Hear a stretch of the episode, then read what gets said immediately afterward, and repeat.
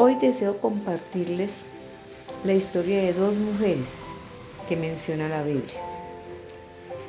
Y esto lo podemos leer en Éxodo capítulo 1, versículos 15 al 17. Había dos parteras hebreas llamadas Cifra y Fua, a las que el rey de Egipto ordenó, cuando ayuden a las hebreas en sus partos, fíjense en el sexo. Si es niño, mátenlo, pero si es niña, déjenla con vida. Sin embargo, las parteras temían a Dios, así que no siguieron las órdenes del rey de Egipto, sino que dejaron con vida a los varones. Bueno, y no sé pues si ustedes recordarán, pero antes, en mi época, o sea, hace poco, las parteras ayudaban a las mujeres a dar a luz a sus hijos, cortaban el cordón umbilical del bebé, lo bañaban y lo entregaban en nuestros brazos. Y, y hoy nos vamos a enfocar en estos tres versículos, pero las animo a leer todo el capítulo primero, todo el capítulo 1 les voy a resumir un poco el contexto de, esta historia. En Génesis 46.3, Dios le había hecho una promesa a Jacob de que haría de él una gran nación. Y como lo que Dios promete lo cumple, podemos mirar en esta historia cuando leamos, es todo uno que aquella profecía se estaba cumpliendo.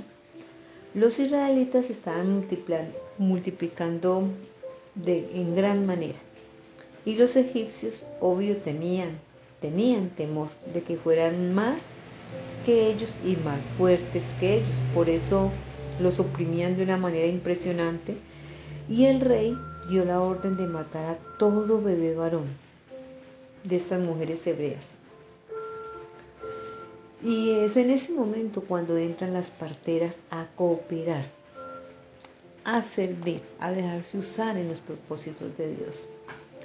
Nos dice la palabra que estas mujeres tuvieron temor a Dios, pero no era un temor de miedo, sino de temor reverente y de respeto.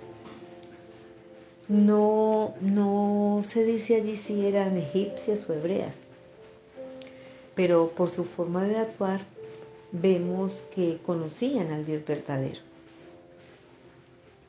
Pues ellas decidieron obedecerlo y hacer su voluntad. No acataron la orden del hombre. No les importó que era nada más ni nada menos que el rey de Egipto, quien les había dado esa orden. Mm, yo creo que tenían muy claro sabían muy bien que era necesario obedecer a Dios antes que a los hombres. Y eso lo podemos leer en Hechos 4.19 y también en Hechos 5.29. Bueno, eh, de esta manera el pueblo de Dios se multiplicó porque estas, mm, estas parteras no, no, obedecieron esta ley, este mandato de este rey. Y el pueblo se, se multiplicó y se fortaleció por ellas tener esa valentía de obedecer a Dios.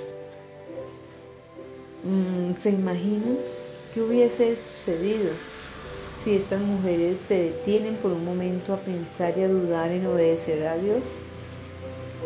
Si de pronto hubieran puesto en una balanza la vida de los niños y la vida de ellas. Porque obvio, es lógico pensar que estaban arriesgando sus propias vidas cuántos inocentes hubieran muerto y cuán grande bendición ellas se hubieran perdido. Qué heroísmo el de estas mujeres. Cómo ese hecho cambió el curso de la historia.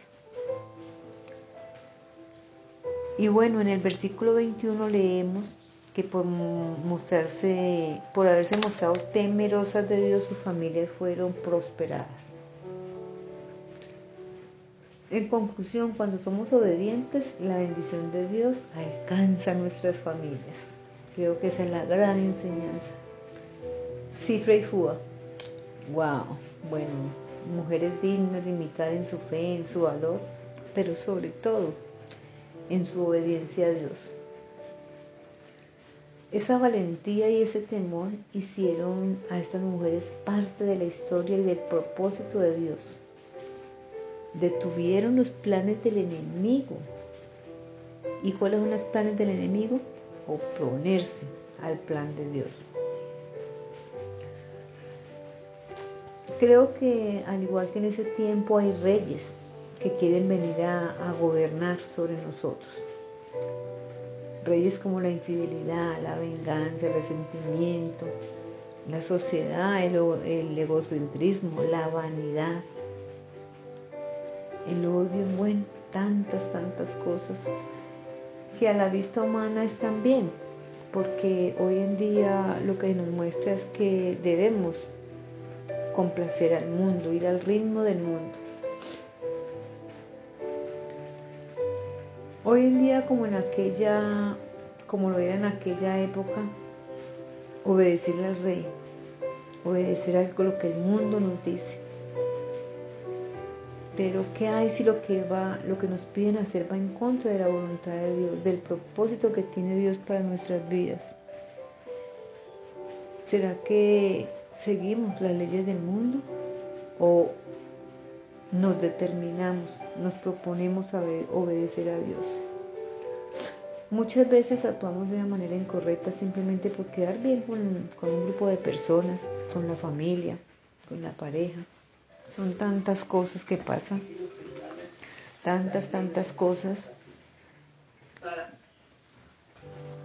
Pero bueno, vemos que estas dos mujeres se dejaron usar por Dios. No ostentaban un título, no eran influyentes, no tenían un gran auditorio que las estuviera aplaudiendo.